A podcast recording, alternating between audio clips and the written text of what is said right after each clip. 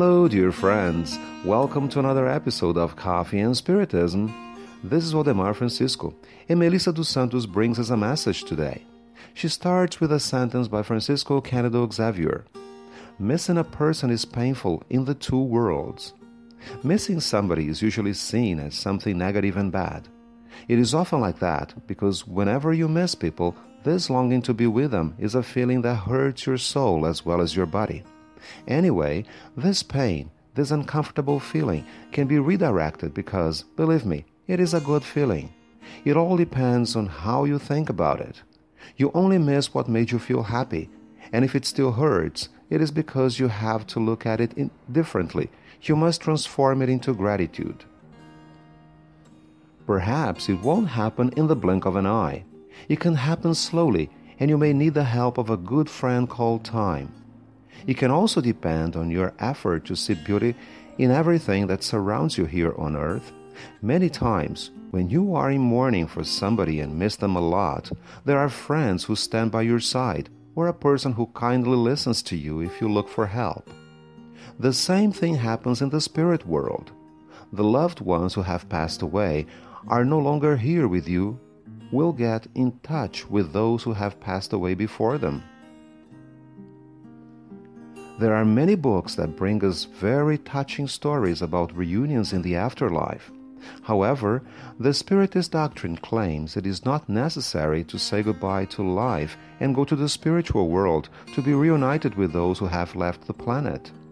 You can get messages or have a very vivid dream You'll be able to remember it clearly after waking up, and your heart will leap with joy.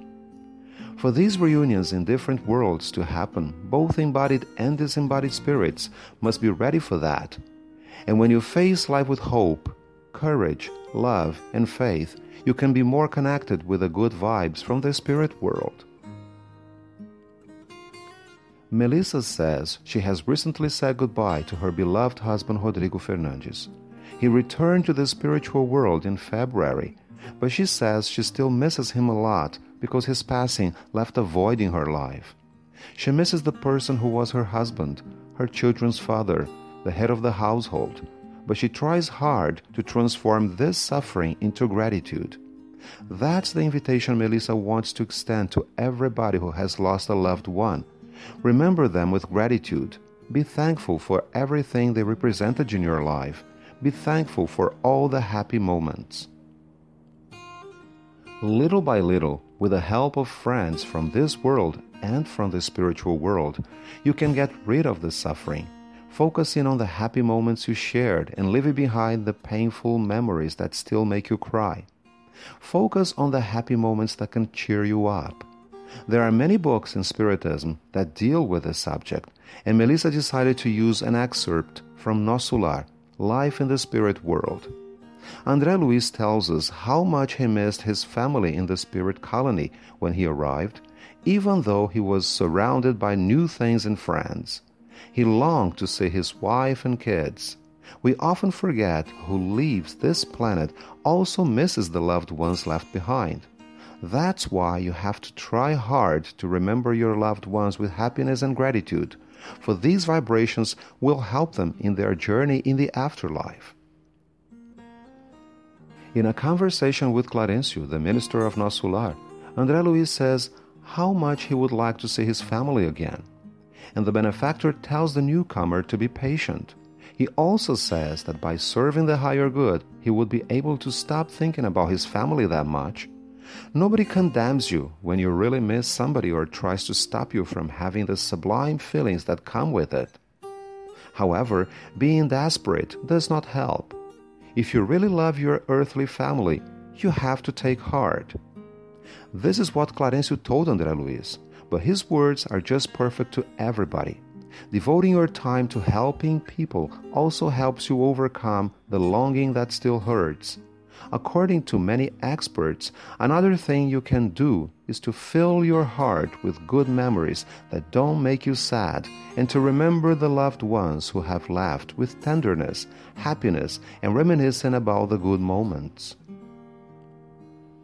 Whenever you think, you create, you generate energies. Therefore, when a loved one passes away and you think of this person with tenderness and feel happy because of the good times you two shared, you help this person as well as yourself. Melissa confides that Rodrigo, her husband, was always around. He was very attentive, kind, and loving. He was always fun to be with. He loved telling jokes. He also loved helping people. In the last months, he always had some shopping bags with food in the car. And when they returned from the sessions of chemotherapy and immunotherapy, if there were people in need on their way home, he gave them the food in the bags. She still remembers the smiling faces of those people because of that.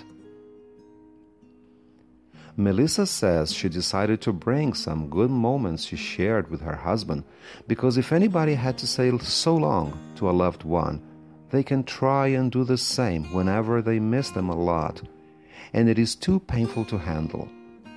And last but not least, we can't forget something really precious prayer.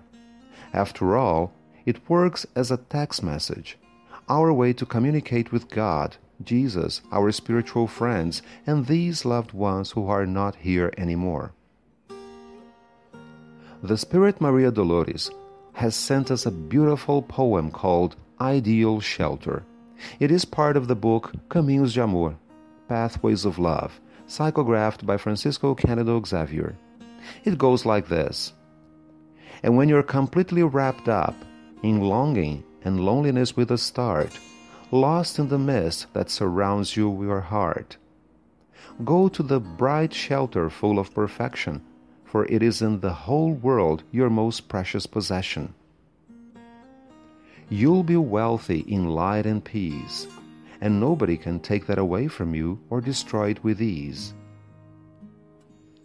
This ideal shelter in which you can rest holds all the treasures you own. It is the blessing of serving that keeps hope in your chest, hope to be part of the divine kindness that in your heart God has sown. Peace and love to you all, my friends, and until the next episode of Coffee and Spiritism.